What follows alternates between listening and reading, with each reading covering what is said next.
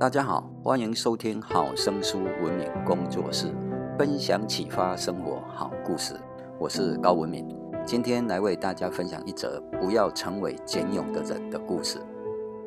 孩子，今天你又装作若无其事地暗示妈妈，说市中心的房价又在飙升，如果再不行动，或许以后你和女友连一间栖息的小屋都没有。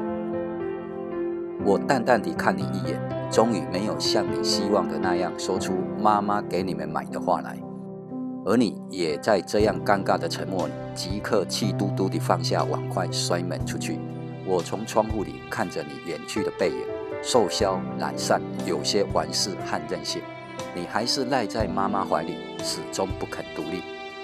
可是，亲爱的孩子，你已经二十五岁，一份稳定的工作，一个需要呵护的女友。两个日益老去的父母，难道这些还不足以让你成熟，担当一个成人该负担的责任吗？从很小的时候，你就习惯有事来找妈妈。五岁的时候，你要妈妈帮你整理扔得到处都是的玩具。十岁的时候，看见同学脚上气派的鞋子，就哭闹着让我也去买来。十五岁的时候，你写情书给班里的女孩子，说。我妈妈认识很多的人，谁要是欺负你，尽管告诉我。二十岁的时候，你读大学，每次打电话来都是抱怨说餐厅的饭菜如此糟糕，为什么不给我多寄些营养品？今年二十五岁的你，在一次与同学闲聊里，很骄傲地说：“我爸妈早已给我备好了买房的钱，我即便是不怎么奋斗，也一样可以过得很好。”每一次我都宽容地笑笑，就淡忘掉了。我习惯了听你的吩咐，只以为对你的每一滴好，你自会记得，且在将来我们老去，你已壮年的时候，可以得到你的细心照料。可是而今，你日日回家吃饭，又时常将女友带回家来久住，让依然工作的我，还要为你们的一日三餐奔波劳累。这样的境况，终于让我连一丝的微笑都无法挤出。我发现这样苦掉自己，全力为你的方式，只是使你心底的自私和懒惰越是潜滋暗藏，无眼无边。我终于承认，二十五年来对你无节制的宠爱是一个多么大的错误。有一次开玩笑，我说妈妈或许活不到你娶妻生子呢，你一下子变急了，说那怎么行？将来谁给我们洗衣做饭？谁给我们照料孩子啊？当时的我有一种无法言说的忧伤。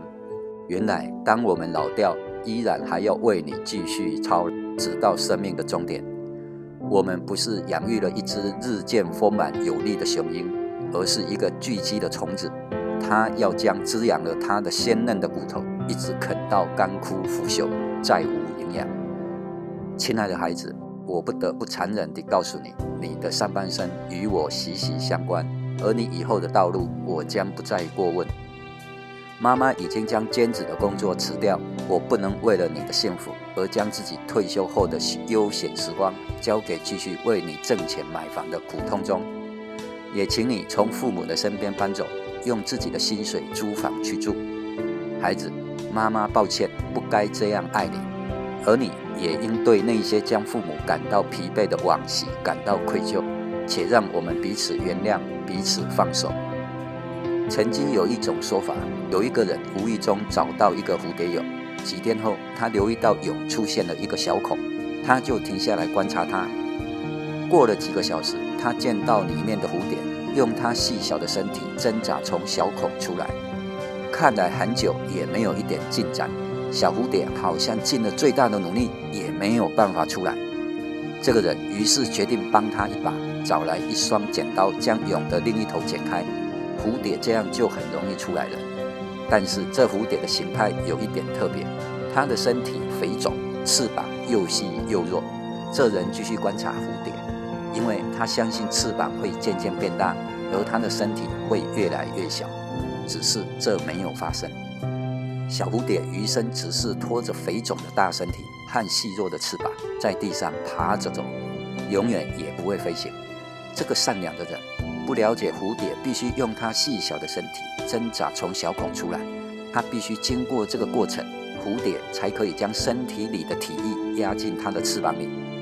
大自然在此有一个很奇妙的设计，就是蝴蝶从蛹中挣扎出来，是为着预备它将来飞行需要的装备。生命里面的挣扎是我们必须有的。如果老天允许我们顺利地过一生，我们也许就此不会变得坚强，也不会成长。所以，当你碰到有逼迫或苦难，记得有人正为你祈祷。最后，你也会明白真理在你身上的计划。在教养孩子时要小心哦，我们很容易就成为那简勇的人。我是高文敏，感谢你的收听，拜拜。